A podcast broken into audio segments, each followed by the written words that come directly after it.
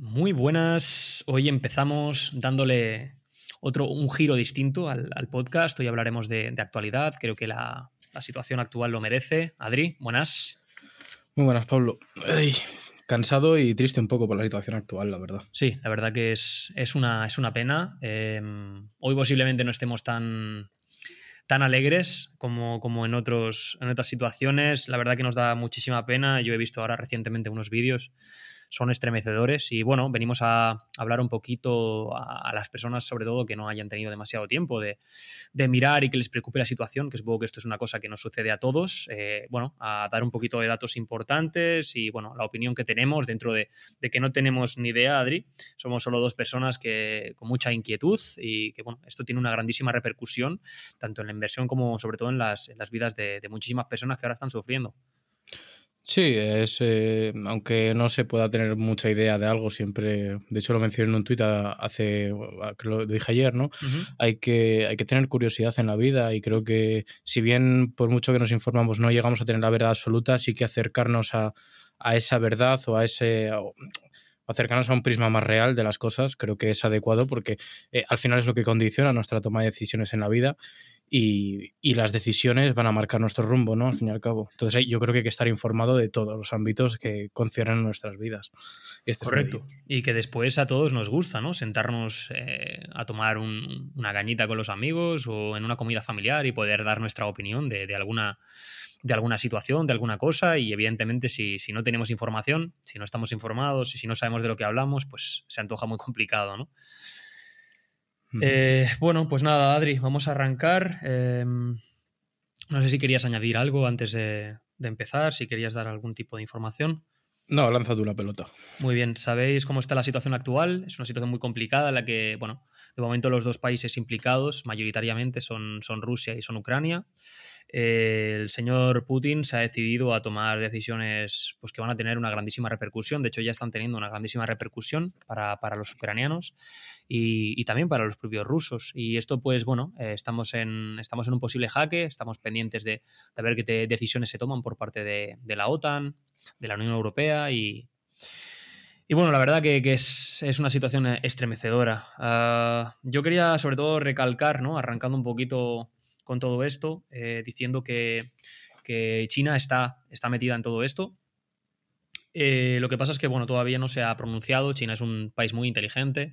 Eh, el presidente se llama Xi Jinping. Este presidente, desde, desde la COVID, desde que se anunció en Yuan, este hombre decidió no salir de, su palacio, quedó en clausura, ha estado más de dos años sin, reunirse con ningún mandatario extranjero y, y bueno, esto firma un precedente, ya que el día 3 de febrero, hace, hace muy poquitos días, hace 22 días, em, Putin hace una propuesta.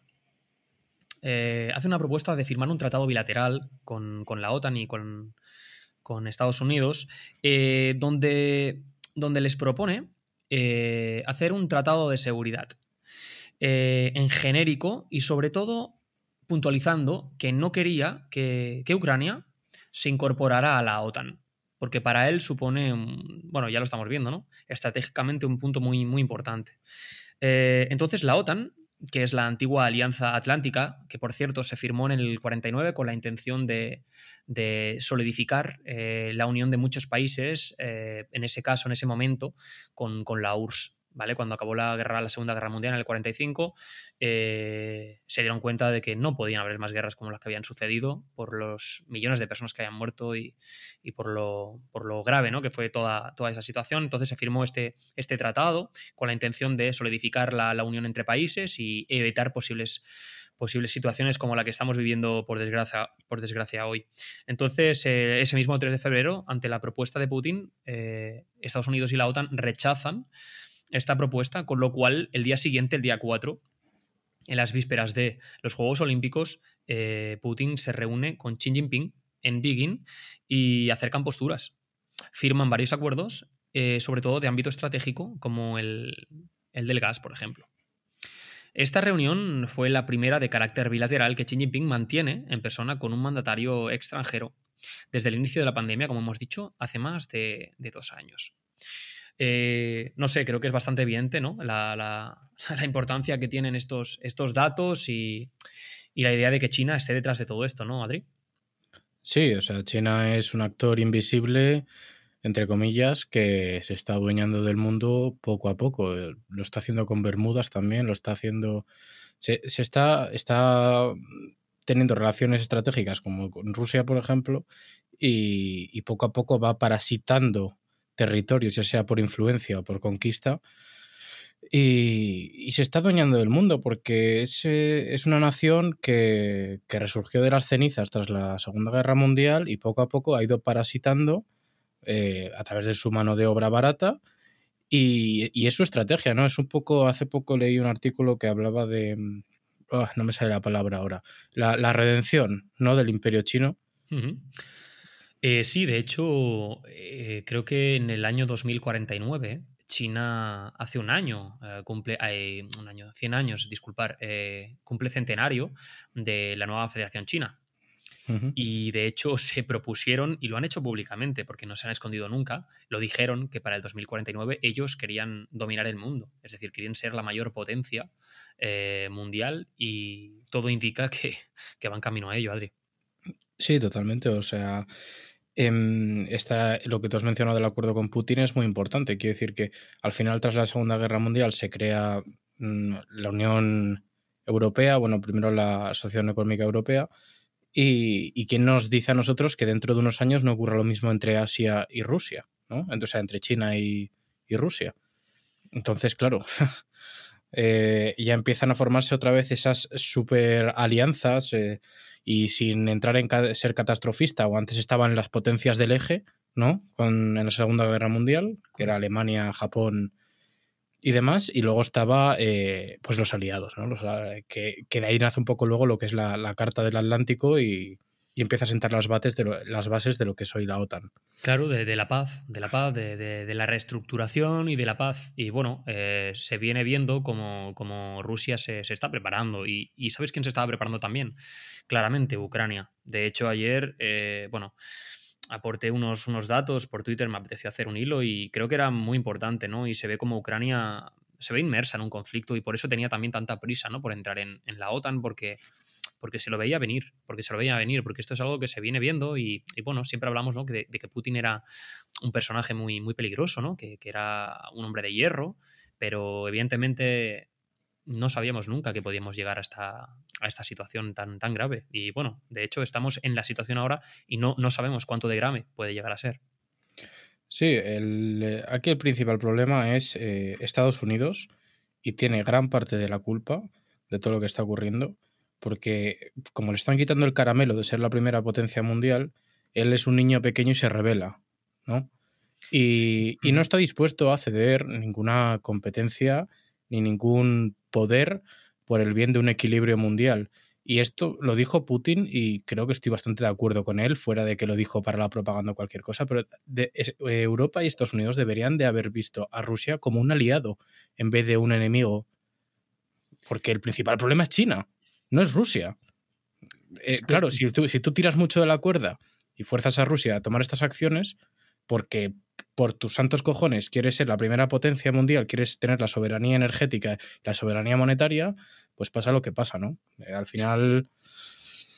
Bueno, el problema aquí viene siempre siendo lo mismo, eh, Adri, el poder, la economía, eh, pero sobre todo, sobre todo el poder, la dominación, ¿no?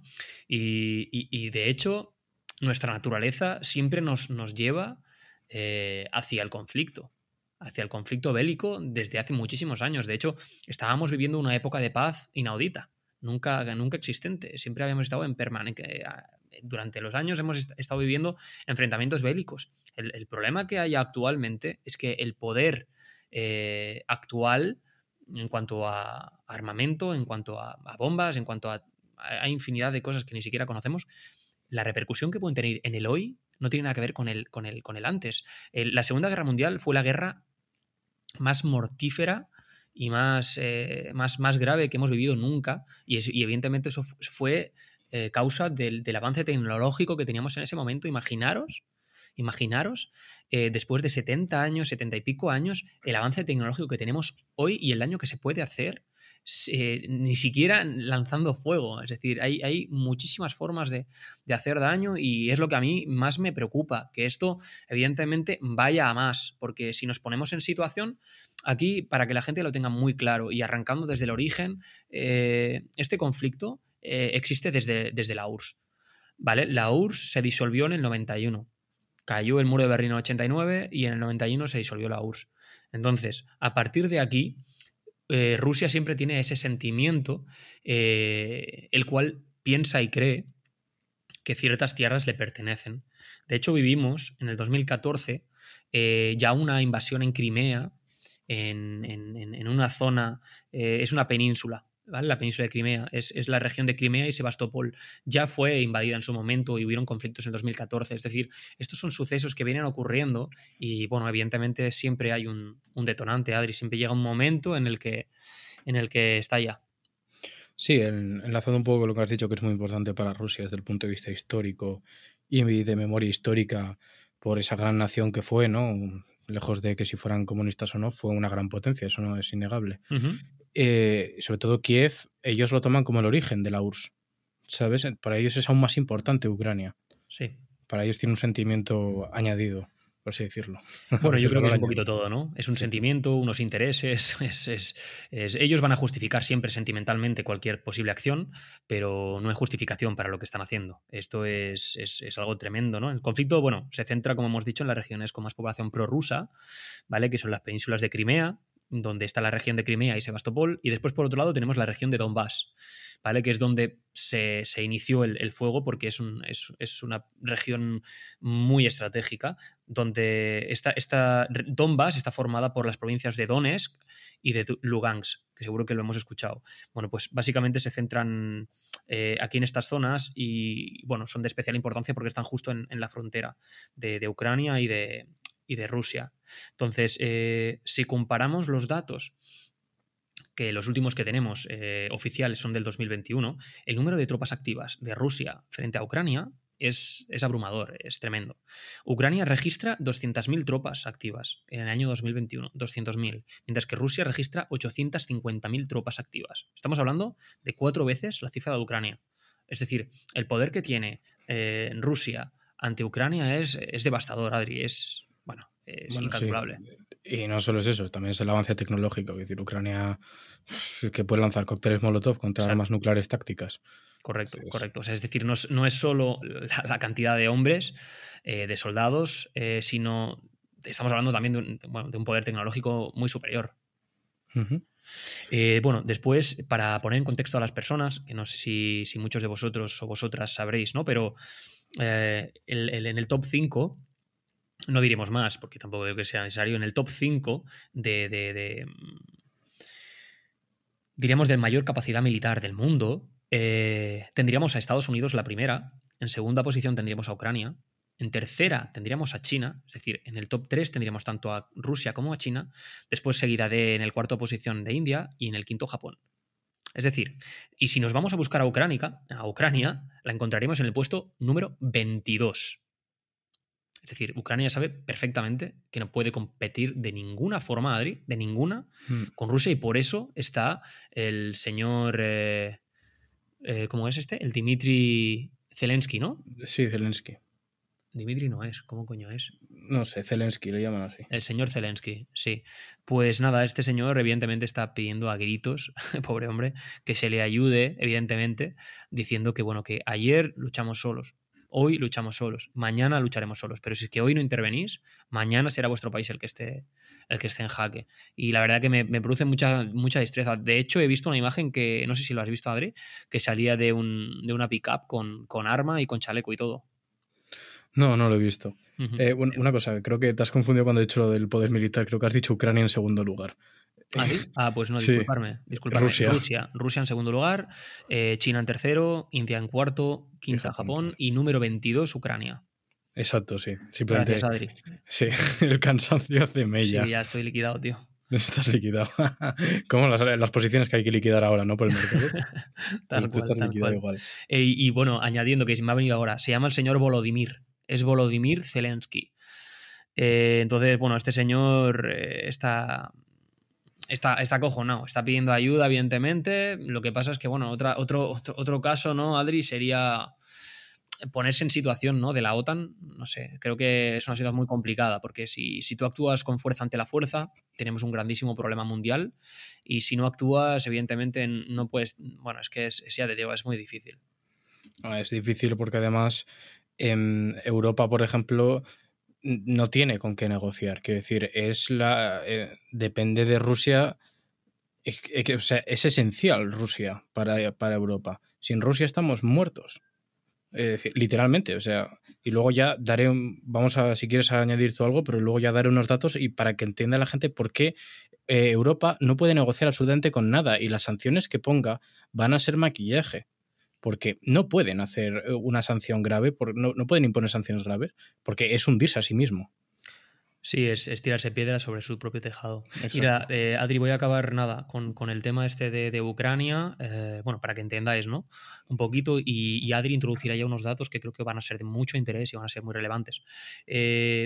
acabando con el tema del, del poder ¿no? ruso ante, ante Ucrania, el gasto militar de Rusia para que nos hagamos una idea, es 10 veces superior al de Ucrania. ¿Vale? Eh, puntualizando un detalle. Dejaré, dejaré, la información en la descripción por si queréis echarle un ojo, que hay algún gráfico y alguna cosita interesante. Eh, desde el 2014, que por eso os decía yo que Ucrania se viene preparando, desde el 2014, Ucrania comenzó a elevar la proporción de gasto militar. Antes rondaba, en el 2014, un 2%. Este año el, 2021, ha acabado gastando un 4,1%, es decir, ha más de duplicado el gasto eh, en, porción, el porción de gasto militar, en armamento. A diferencia de Europa, que lo que ha hecho ha sido disminuirlo. Es decir, Ucrania, por eso digo que los datos revelan mm, que, este, este pueblo, esta gente, se estaba preparando, porque sabía que algo podía ocurrir. Y ya te digo, es, una tremenda pena. Ya está, Adri. quería acabar con esto para finalizar con el tema y si quieres introducir algún dato, que creo que la gente lo, va a entender mejor.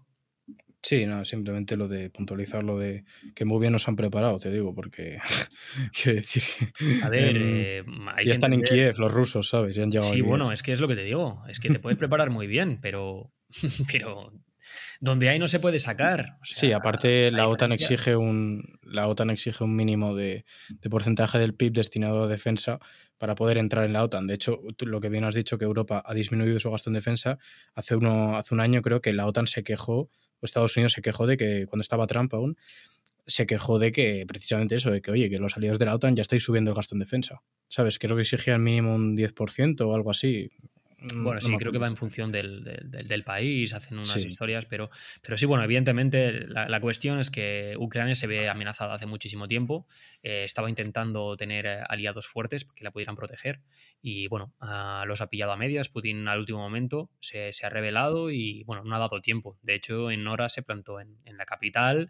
Y bueno, hay imágenes, ya te digo, estremecedoras. No sé, hoy he visto una imagen que más, sinceramente me ha puesto la piel absolutamente de gallina, que era como porque Ucrania, evidentemente, ha declarado eh, el estado de, emergencia y lo que ha hecho ha sido mandar a mujeres y niños y niñas en autobuses. Ah, buscando, buscando, buscando ayuda, sacarlas del conflicto bélico y, y los hombres de 18 a 60 años eh, les han ordenado que se queden y los van a armar militarmente para, para luchar contra, contra Rusia. Y he visto a un padre cómo se despedía de su hija eh, una nena de, de 8 o 9 añitos, me coincide con la, hija con la edad que tiene mi hija, y, y el señor lloraba desconsolado y la, la, niña no entendía absolutamente nada. Y me ha parecido, te digo, es que son, son imágenes que, que parecen del pasado, son de película y están sucediendo ahora y hmm. podrían estar sucediendo aquí y tenemos que ser conscientes de ello. También con el COVID estábamos pensando que esto solo sucedería en China y al mes llegó aquí y no estoy diciendo que nosotros vayamos a entrar en guerra. Eh, pero, pero bueno, tenemos que ser conscientes de la situación, ¿no? de la gravedad de la misma y, bueno, lo importante que es ¿no? informarnos mínimamente. Sí, o sea, es, vamos, yo es que creo que tener un mínimo de curiosidad de informarse es, eh, es esencial en la vida, ya por respeto a la inteligencia humana, ¿eh? de verdad. Y, y, sí, bueno, por no seguir un poco, entiendo que te toque de cerca, sobre todo a ti, ¿sabes? Por tu hija. Así tremendo, tío. Claro, normal. Pero bueno, eso es algo horrible, ya lo sabemos.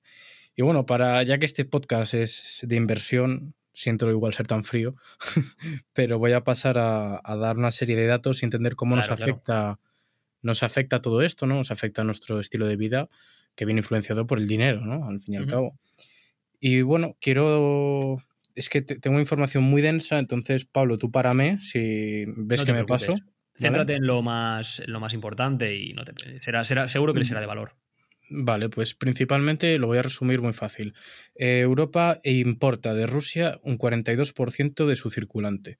Es decir, de, todo el circulante de gas natural que tenemos en Europa para producir energía, un 42% viene de Rusia. Ahora mismo Europa únicamente tiene un 35% en reserva, que esto va un poco unido a lo que os dije, no puedo negociar, ¿no? Si yo no tengo gas y mi única fuente, mi fuente principal de gas es eh, el país que está entrando en guerra y mm, que va en contra de, mi alianza atlántica, de la OTAN, pues yo no tengo que negociar porque tengo, estoy por los cojones, ¿vale? Entonces, ¿esto qué implica? Si Rusia decide cortar el suministro de gas a Europa porque Europa se pone farruca, pues lo que vamos a ver es una inflación tremendamente descontrolada. Y ya no solo por ese corte en el, en el gas, también en el petróleo. Es decir, el 27% del petróleo crudo que tiene Europa proviene también de, proviene también de, Rusia. Eh, entonces, ahora eh, se sufriría, además de, la inflación que ya tenemos, que ya lo hemos hablado en este podcast, tendríamos una inflación eh, disparada por el sobrecoste en la energía. Si ya veníamos con un sobrecoste en el, precio del crudo y del gas, ahora aún más en la zona euro. Y, el gas se usa tanto para encender la bombilla de tu casa como para producir em, cualquier tipo de alimento porque va todo, va, todo unido. Hay que entender que esto es una maraña de, de, una economía que depende únicamente de algo que es la energía. Y si nosotros producimos esa energía a través de combustibles fósiles que encima nos, llevan nos llegan de nuestro enemigo y nos lo corta, ¿qué pasa? Pues que tenemos que importarlos de otros lados más caros, por ejemplo, de Estados Unidos, que nos traería gas licuado. Problema aquí, eh, Europa no tiene instalaciones para procesar ese gas licuado en gran cantidad, ¿vale? Tú imagínate la inversión que habría que hacer para, exacto. para poder procesar ese gas licuado y amortizarlo. Claro. Es que es tremendo, es que es, terrible. Bueno, lo que, resumiendo es lo que estás comentando, que, dependemos muchísimo de, Rusia, que Rusia lo está haciendo muy bien en el sentido estratégico y que, y que las sanciones que estamos anunciando y que están anunciando, em, posiblemente a la, larga lo que van a intentar es ahogar a, Putin y a, Rusia y posiblemente tengan un efecto porque Rusia, simplemente por entrar en conflicto, la inflación que va a tener también el país va a ser tremenda. Pero a corto plazo nosotros tenemos muchísimo que perder. Sí, em, fíjate que hablando esto de la inflación, Rusia lleva años acumulando muchísima cantidad de oro. Creo que es eh, la... Creo, no, es que lo tendría que mirar, pero no China, lo tengo China está por encima, lo miré yo el otro día. Bueno, pues China pero es, de los mayores, es de los mayores tenedores de oro por moneda emitida. ¿vale? Si bien no va respaldado en oro hoy en día la moneda, pero es un baremo que se puede medir, ¿no? Que se puede utilizar para medir. Entonces, eh, qué casualidad que ahora de repente el oro pegó un repunte cuando estalló la invasión. Ahora ha bajado bastante. Pero claro, tú ese repunte lo puedes aprovechar si tienes muchas reservas de oro. ¿Se entiende, no? Em, ahora bien, eh, otro problema que quiero unir a todo esto. Eh, el tema de, cómo nos afecta, otra vez volviendo al, tema de la inflación, ¿vale? Si hay demasiada inflación por un corte del suministro de gas y se encarece muchísimo generar electricidad, como ya hemos bien dicho, eso afecta a todo el tejido económico, si además le, le, sumas la inflación subyacente, que es la monetaria, que ya hablamos de ella, Pablo, el Banco Central Europeo y la Reserva Federal, y sobre todo el Banco Central Europeo, están en una encrucijada brutal. O sea, el, margen de maniobra que tienen es muy bajo. Si subo intereses, me cargo eh, la recuperación débil que estábamos teniendo. Si mantengo y, y sigo comprando deuda barata, sigo sobrecalentando más la economía, sigo aumentando más la inflación, además de la inflación energética, además de la inflación de las cadenas de suministros, y esto lo voy a unir con otra cosa. Rusia también es el principal exportador de paladio y de tierras raras. Eso quería hablar yo. Sobre todo dar, dar, sí, exacto, que lo, que lo entiendan. El, paladio, ¿qué es el paladio, Adri? Bueno, el paladio es un metal perteneciente al grupo de las tierras raras y se, utiliza sobre todo en electrónica. Mm, es, un, material, está considerado metal precioso, ¿eh? Sí, súper codiciado. Sí, sí, es muy caro, igual que el rodio y, el iridio. Estos metales. el, iridio, el iridio es súper escaso. Mm, bueno, eh, ya que nos metemos en electrónica, quería introducir un poquito esto y uniendo con lo que ha dicho Pablo de la unión entre China y Rusia. ¿Qué pasa si ahora China coge e invade Taiwán? Hace unos meses estaba sobrevolando, violando el espacio aéreo taiwanés con sus cazas. ¿Qué pasa si ahora China invade Taiwán? Porque siempre la ha reclamado como suya. Taiwán tiene, tiene el apoyo de Estados Unidos. Pero bueno, pongamos en la casuística de que esto ocurre. China invade Taiwán, se hace con el poder, China en un momento, con la mayor producción de chips del mundo. Es decir, deja a Europa y a Estados Unidos con una producción de chips, mm, con un suministro de chips muy bajo.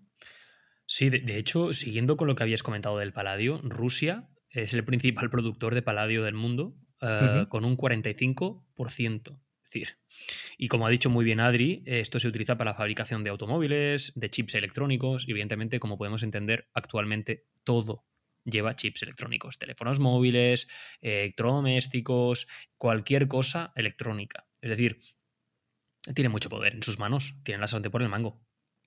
Esto es lo que ocurre cuando desviamos eh, toda la producción hacia China, que es precisamente lo que pretendía. Estamos en manos de China. Y, lo que no puede ser es, eh, perdón, pero es que aquí esto creo que hay que dejarlo claro porque lo que no se puede hacer es sucumbir a la ideología. Por ejemplo, España tiene grandes reservas de tierras, tierras raras, pero no las explotamos porque somos muy ecosostenibles. ¿Lo entendéis? Entonces es un poco absurdo todo esto. Hay que hacer las cosas con su, con su justo equilibrio y en su justa medida. O sea, lo que no podemos hacer es depender energéticamente siempre de los demás. Tendremos que desarrollar nuestra industria. Y creo que nos lo ha demostrado muy claramente el, corte en la cadena de suministros de microchips, eh, la escasez de gas y de materias primas. Quiero decir, ¿por qué no explotamos lo que tenemos? Es que es, es, que es, un absurdo increíble. Igual que destruir las centrales nucleares. Es un absurdo increíble. La energía nuclear es una energía muy limpia. Los residuos nucleares se, tratan adecuadamente en los cementerios. de hecho, hace poco se consideró una energía renovable. Claro, porque, porque ahora les interesa. Porque ahora les interesa. Claro, es que hay, mucha gente que esto no lo entiende. Y nada, finalizando con el tema de los, de los recursos así más, más complicados, el tema del paladio, Adri, estuve mirando em, los ratios de, subida y bajada de precio y las primeras horas tras el inicio de la guerra, o sea, ayer, subió un 7% y su precio se situó por encima del oro. Actualmente se sostiene por encima del oro. Claro, es que... Eh, no hay, este muchos metales no, no te lo había comentado, ¿no? Pero me parece revelador, la verdad que, bueno, no sé. en fin, bueno, eh, sigamos, no sé si querías comentar algo del trigo también. Eh, sí, importante, menos mal que me lo he recordado. Eh, si, además nos cuesta más energía nos cuesta más energía producir alimento, si además todo el trigo que importamos viene la mayoría de Rusia y de Ucrania. ¿Tienes el tanto por ciento, Adri? El tanto por Mira, tengo tantas notas que las tengo perdidas, yo creo. El tanto por ciento creo que no lo tengo, pero sí que es el principal exportador hacia Europa de, esa materia prima. Sí, bueno, como vemos, eh, Rusia es, un país, eh, bueno, pues con, muchísimas propiedades, pues como también podría ser el nuestro, pero ellos las explotan y estratégicamente pues es un país con mucho poder, con mucho poder y bueno, se ve ahora ya divagando un poquito más, ya que os hemos dado unos cuantos datos, Adri, si quieres, así pasamos a, la parte final. Em, Adri, ¿querías añadir algo más? Mm, simplemente. Eh, añadir algo más, pues no, yo creo que. Bueno, sí, una cosa más. Para que os hagáis una idea, si el crudo sube 10 dólares, la inflación aumenta un 0,3%. Es decir, como veis, todo mi discurso está yendo en torno a la inflación porque es muy peligrosa. Porque si hay una sobreinflación, lo que van a hacer es retirar esa liquidez del. O sea, si le unes la inflación creciente y que, y que no dejan de emitir dinero, van a tener que retirar esa liquidez de algún lado. Y, vamos a entrar en, en, épocas de unas subidas de impuestos tremendas, con una, con una disminución del valor del poder adquisitivo de los ciudadanos increíble, que van a solicitar subidas de sueldo, como ya se está viendo en España hace poco, que van a volver a subir el salario mínimo interprofesional, y eso va a provocar aún más inflación, porque deja menos margen a la empresa. ¿Vale? Entonces, vamos a ahogar la economía por haberla sobrecalentado. Bueno, Adri, yo creo que la economía ya, venía muy, muy, muy, muy perjudicada, el sistema financiero, y bueno, aquí se está consagrando, ¿no?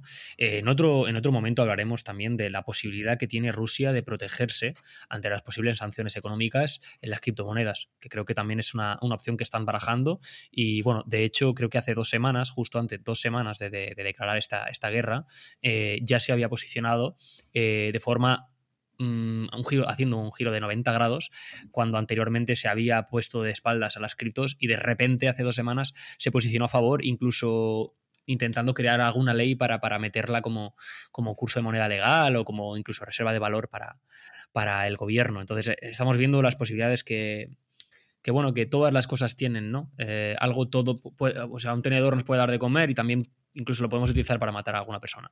Entonces, eh, toda tiene su parte buena y su parte mala. Y Adri, mm, a última hora, ahora hace escasos minutos, me acaba de llegar una noticia que creo que es, que bueno, que, tiene influencia a lo largo de los, de los 30 minutos de podcast que, llevamos, y es que la OTAN acaba de desplegar unidades militares en la frontera eh, este, en la alianza ante el ataque de ruso a Ucrania.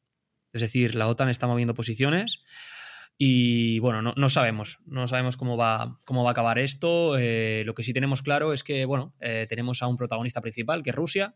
Eh, Biden ayer anunció que, no iba a tomar acciones bélicas contra, contra Rusia, que no iba a formar parte de, de, la guerra de, Ucrania, pero que bueno, ya tenían tropas puestas en las, en las fronteras con los aliados del este esperando que, si hay una posible invasión, invasión, evidentemente ahí sí que iban a, responder.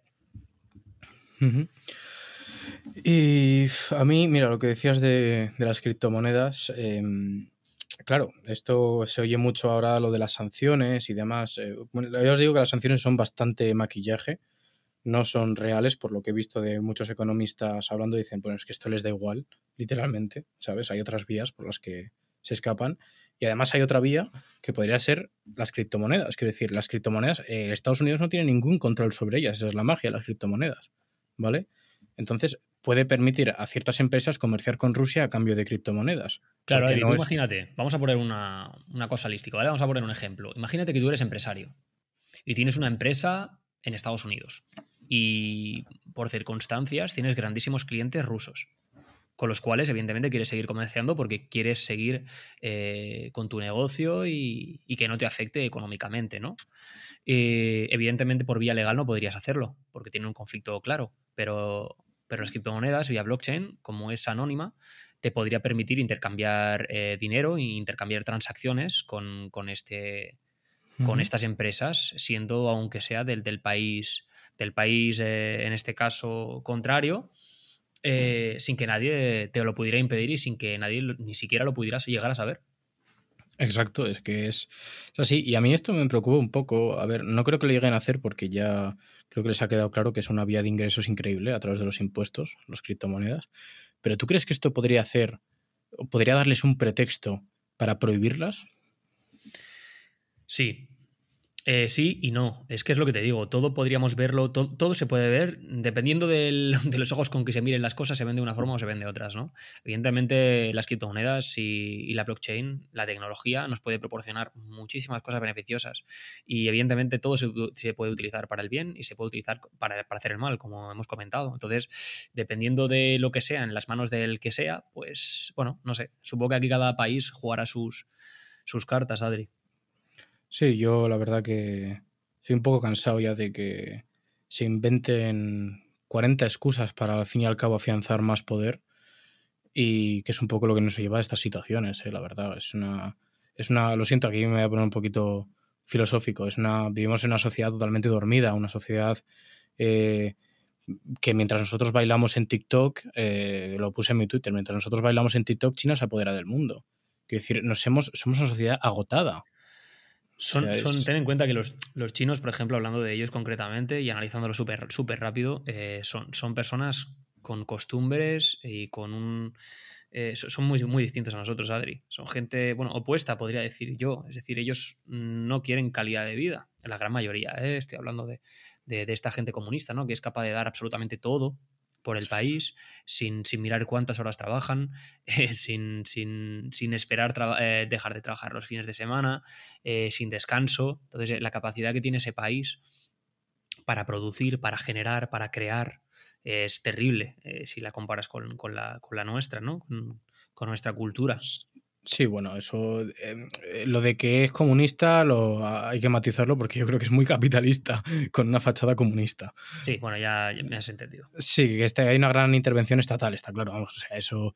Que al fin y al cabo es lo que hace el comunismo, una gran, gran, gran intervención estatal, sin dejar a la economía que fluya libremente, que son las bases del liberalismo, ¿no? Y. Mm, si bien puede haber empresas que si cotizan en la bolsa, que si no sé qué, no sé cuántas, siempre van con unas con un control muy estricto por parte del Estado. Y Adri, ah, hoy no sé si has visto que una ONG ucraniana ha recibido 3 millones de dólares en Bitcoin. No lo he visto, pero me lo, me lo pues, esperaba, pues ¿sabes? ha recibido 3 millones de dólares en Bitcoin de un solo donante para apoyar a los afectados por el conflicto. Y a esto me, venía, me viene muy bien, porque a esto se viene, nos venimos a referir con lo de mm, de qué forma se pueden utilizar, en este caso, las criptomonedas, que podríamos estar hablando de cualquier otra cosa. Es decir, todo se puede utilizar a mal o se puede utilizar a bien. Hay gente buena y está ayudando a Ucrania, que, si no fuese, por ejemplo, en este medio, no podría ayudarla. ¿Vale? Porque Ucrania ahora mismo está completamente aislada y desprotegida, como estamos viendo, ¿no? Entonces ayer se reunió de urgencia, que esto ha quedado pendiente, Biden en el G7, que bueno, para quien no lo sepa, el G7 son está conformado por Alemania, Canadá, Estados Unidos, Francia, Italia, Japón y Reino Unido, ¿no? Eh, bueno, básicamente son países del mundo cuyo peso político, económico y militar es considerado relevante a escala global. Y bueno, básicamente se dieron ciertas limitaciones, como decía Adri, que, bueno, él decía que, que posiblemente les hagan cosquillas. Yo creo que sí que les pueden llegar a hacer daño, pero creo que no es la solución a corto plazo, eh, como bien decía él. Y bueno, básicamente quieren limitar su capacidad de negocio en dólar, euros, libras, incluso lo han anunciado en yenes, eh, limitar ser parte de la economía global, limitar la habilidad del ejército ruso para beneficiarse, financiarse y crecer, eh, parar su capacidad de competir en la alta tecnología, como como también en su economía dentro del siglo XXI.